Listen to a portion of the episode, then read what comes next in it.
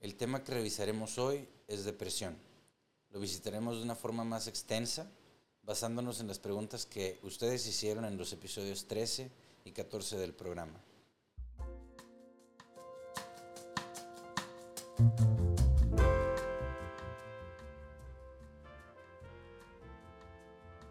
Mi nombre es David Montemayor, soy geriatra. Bienvenidos al episodio decimoquinto de Envejecimiento Saludable y Calidad de Vida. Demos una descripción general de la depresión. La depresión clínica es una condición médica que va más allá de la tristeza cotidiana. Puede causar síntomas profundos y duraderos y a menudo interfiere con las actividades diarias habituales. La vulnerabilidad de una persona a desarrollar este trastorno a menudo está relacionada con muchos factores, incluidos los cambios en la función cerebral, la genética, los estilos de afrontamiento o de resiliencia de cada uno y las tensiones y circunstancias de la vida, de las cuales hemos tenido una prueba muy importante en este último año y medio con la pandemia. La depresión es el trastorno psiquiátrico más común en todo el mundo. Casi el 20% de la población experimenta un episodio de depresión clínica en algún momento de su vida. Aún así, muchas personas que padecen el trastorno no comentan sus síntomas con un proveedor de atención médica.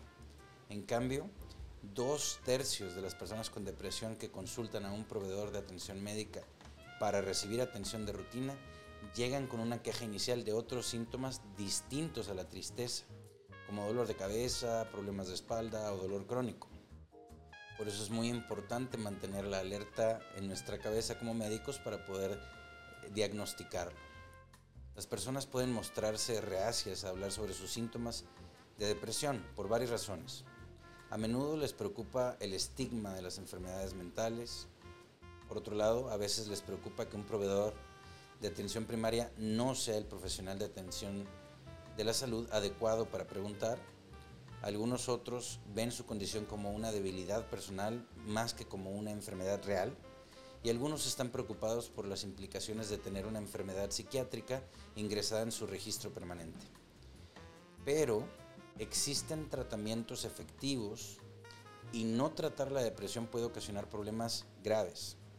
Las personas con depresión no tratada tienen una calidad de vida más baja y un mayor riesgo de complicaciones importantes y un peor pronóstico si tienen alguna afección médica, alguna condición médica junto con la depresión.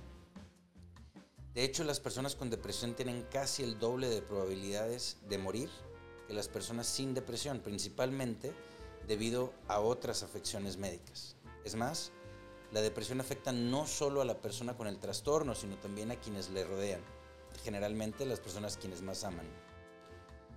Hablemos de los síntomas de depresión. La depresión puede tomar muchas formas y tiene diferentes niveles de gravedad parte de la variabilidad del trastorno se debe a que puede coexistir con muchos otros trastornos mentales, como los trastornos de ansiedad o los trastornos por consumo de sustancias, que dan forma a los síntomas de la depresión. Aprovecho para recordarle que consulte con su médico y no realice ningún cambio a su tratamiento sin la autorización explícita y la supervisión continua de un profesional de la salud. Continuamos.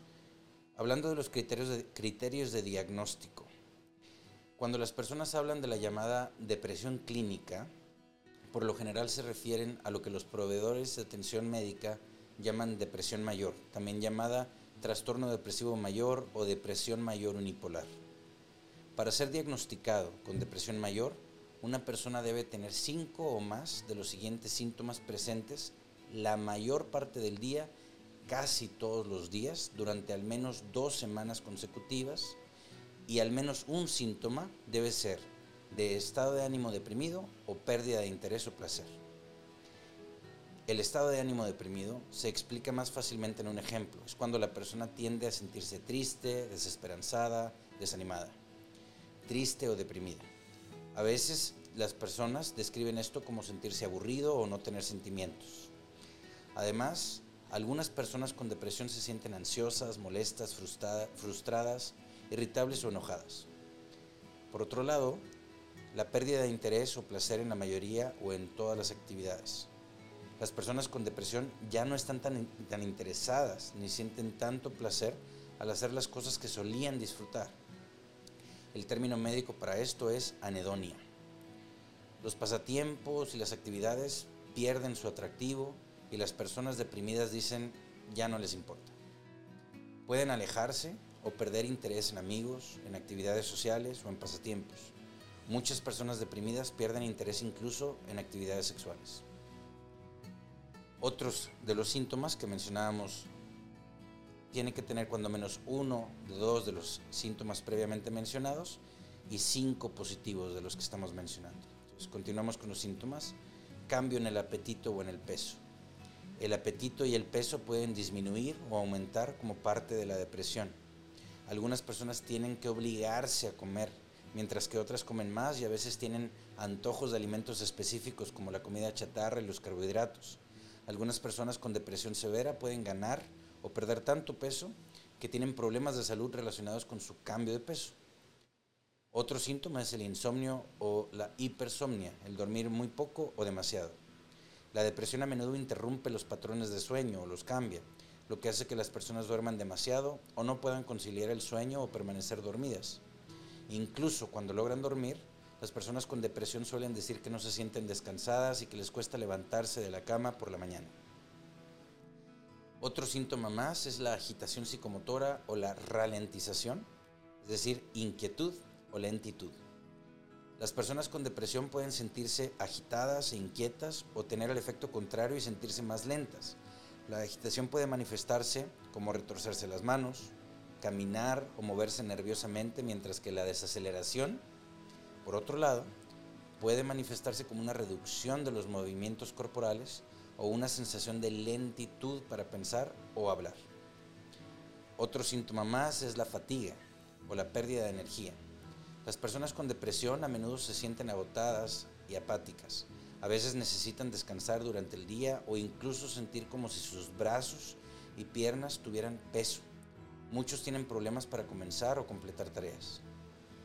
Se puede tener también sentimientos de inutilidad o culpa excesiva, las personas con depresión pueden sentirse inadecuadas, inferiores, inútiles o fracasadas. A menudo se sienten tremendamente culpables por las cosas que pueden haber hecho o no. A menudo esto los lleva a malinterpretar eventos neutrales o contratiempos menores como evidencia de fallas personales. Otro problema más, otro síntoma más pudiera ser falta de concentración. Algunas personas con depresión tienen problemas para pensar con claridad, concentrarse o tomar decisiones. También pueden distraerse fácilmente o quejarse de problemas de memoria. Otra, otro síntoma más que debemos de considerar es que puede haber pensamientos recurrentes de muerte y en este caso se necesita atención médica inmediata. Otros síntomas de depresión pueden incluir ansiedad, desesperanza y pensamiento rumiativo o rumiante, que tiende a insistir, es decir, que tiende a insistir en los mismos pensamientos negativos. Ahora, hay subtipos de depresión. Además de la depresión mayor de la que estamos hablando, existen otras formas de depresión que se caracterizan por sus síntomas más prominentes, como son los siguientes. Depresión con características mixtas. Este es el término para la depresión que se acompaña de algunos síntomas maníacos con un nivel de energía superior al normal, pero no lo suficiente para diagnosticar a una persona con trastorno bipolar. Una persona con este tipo de enfermedad puede hacer cosas como hablar mucho, mucho más de lo habitual, tener más energía, dormir menos o tener episodios en los que parece inusualmente feliz o emocionado. Otro tipo sería depresión con componentes de ansiedad. Los síntomas más prominentes de la depresión ansiosa incluyen preocupación, agitación y otras manifestaciones de ansiedad. Existe también el trastorno afectivo estacional. Esta es una forma de depresión que aparece y desaparece durante ciertas épocas del año. La forma más común del trastorno afectivo estacional comienza a fines del otoño y desaparece en la primavera y el verano, solo para regresar el próximo otoño. El tratamiento para las diferentes formas de depresión puede variar según los síntomas y la situación de la persona. De nuevo, es imprescindible siempre individualizar el tratamiento para cada quien. Comorbilidades. ¿Qué son estas? ¿Qué son las comorbilidades? Cuando una persona tiene dos o más afecciones médicas, las afecciones que ocurren juntas se denominan comorbilidades. La depresión puede ocurrir por sí sola, pero a menudo ocurre junto con otros trastornos psiquiátricos o médicos. De hecho, como lo mencionamos en el episodio 14 de este programa, en el episodio previo, el programa Envejecimiento Saludable y Calidad de Vida, gracias por escucharnos, el tener otro trastorno psiquiátrico o médico aumenta el riesgo de desarrollar depresión. Entre las afecciones psiquiátricas que pueden coexistir con la depresión se encuentran trastornos de ansiedad, el trastorno por estrés postraumático, el trastorno obsesivo compulsivo, el trastorno por déficit de atención con hiperactividad, los trastornos por consumo de sustancias como alcohol y otras drogas y otros. También es posible tener depresión junto con un trastorno de la personalidad. Para esto será interesante que los temas, que estos temas más profundos sean más ampliamente comentados por expertos en salud mental que sean entrevistados en los siguientes episodios del programa. Si les interesa que entrevistemos psiquiatras, por favor déjenlo en los comentarios para preparar los programas. Ahora, comorbilidades o problemas coexistentes médicos, no psiquiátricos, sino médicos. La depresión puede coexistir con otros problemas médicos como diabetes, enfermedades cardíacas, cáncer y muchos otros. La relación entre depresión y comorbilidades médicas es complicada. La depresión puede empeorar ante problemas médicos y al mismo tiempo hacer que las mismas condiciones médicas empeoren.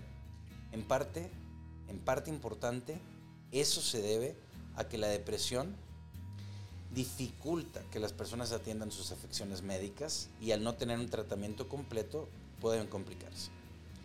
Hablando de diagnóstico, si su proveedor de atención médica sospecha que pudiera tener depresión clínica, le preguntará acerca de sus síntomas y estado de ánimo. La información más importante vendrá de cómo usted describe lo que siente.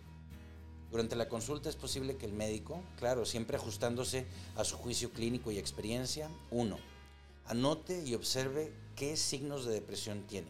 Dos, determine cuándo comenzaron sus síntomas y si ocurrieron antes, y de ser así, cómo progresaron antes de, de la consulta, en qué momento y si tuvieron algún detonante. Tres, que descubra cómo sus síntomas están afectando su vida diaria y sus relaciones, es decir, su funcionalidad. Cuatro, pregunte sobre los factores que podrían hacer que sus síntomas mejoren o empeoren, como eventos estresantes de la vida o una pérdida importante. 5.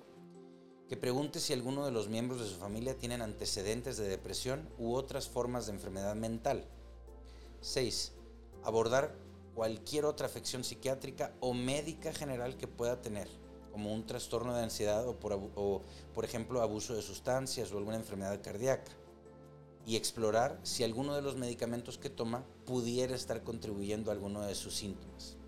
7.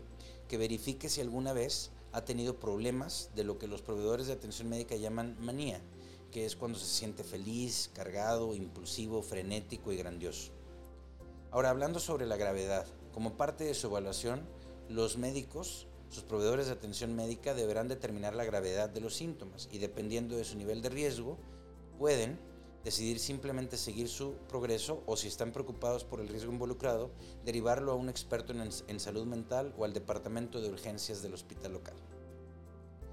Hablando del examen físico, si sus síntomas son nuevos o no tienen un desencadenante aparente, o si no mejoran con el tratamiento, es posible que su proveedor de, atención médica desee examinarlo. Algunas condiciones médicas pueden causar síntomas de depresión, esto es muy importante. En consecuencia, como algunas condiciones médicas pueden causar síntomas de depresión, es posible que necesite pruebas de laboratorio u otros tipos de pruebas para detectar desequilibrios hormonales u otras posibles afecciones médicas que puedan causar síntomas depresivos. Como ya mencionamos en el episodio 14 y 13 de este programa, Envejecimiento Saludable y Calidad de Vida, es vital evitar asumir que necesariamente existen causas distintas a la depresión para los síntomas. Tampoco irnos al otro extremo y asumir inmediatamente que todo se explica exclusivamente por un trastorno depresivo. Hay que encontrar un equilibrio. Factores de riesgo para la depresión, hablemos de ellos. La depresión ocurre con más frecuencia en personas con ciertos factores o características de riesgo que incluyen antecedentes personales o familiares de depresión, tendencia básica a preocuparse o basal a preocuparse por cosas que no son saludables o razonables o a ver las cosas de manera normalmente negativa. Una baja autoestima, un trastorno de ansiedad, un uso indebido de sustancias, como el tener problemas con alcohol o adicción a las drogas, el haber tenido un trauma durante la niñez o incluso un trauma en la edad adulta, algún acontecimiento estresante de la vida en el último año, y este último año y medio ha sido particularmente difícil para todo el mundo, literalmente para todo el mundo. La pandemia ha retado importantemente la salud mental de todos. Pérdida de los padres u otras circunstancias estresantes durante la infancia es otro factor de riesgo. Otro más es historial de divorcio o problemas matrimoniales o de pareja.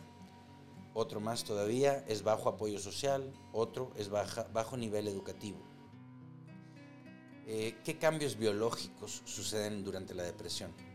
Los cerebros de las personas con depresión crónica clínica muestran marcadas diferencias con los de las personas sin depresión en el número y tamaño de ciertos tipos de células cerebrales, en las sustancias químicas llamadas neurotransmisores que utilizan las células cerebrales para comunicarse entre sí y en el tamaño de ciertas estructuras cerebrales. Sin embargo, no está claro si estas diferencias provocan depresión o si la depresión provoca estos cambios. Será interesante tener más información sobre todo esto por parte de especialistas en salud mental si les interesan entrevistas con psiquiatras en el programa, por favor dejen sus opiniones en los comentarios. Gracias por escuchar el episodio decimoquinto de Envejecimiento Saludable y Calidad de Vida. Espero el contenido sea de utilidad para reconocer a nosotros síntomas y pedir ayuda cuando la necesitemos. Los veo mañana en una, en una nueva edición de este programa. Recuerden no realizar ningún cambio o modificación en su tratamiento sin antes consultarlo con su médico y de recibir supervisión apropiada por un profesional de la salud. Que tengan buena tarde.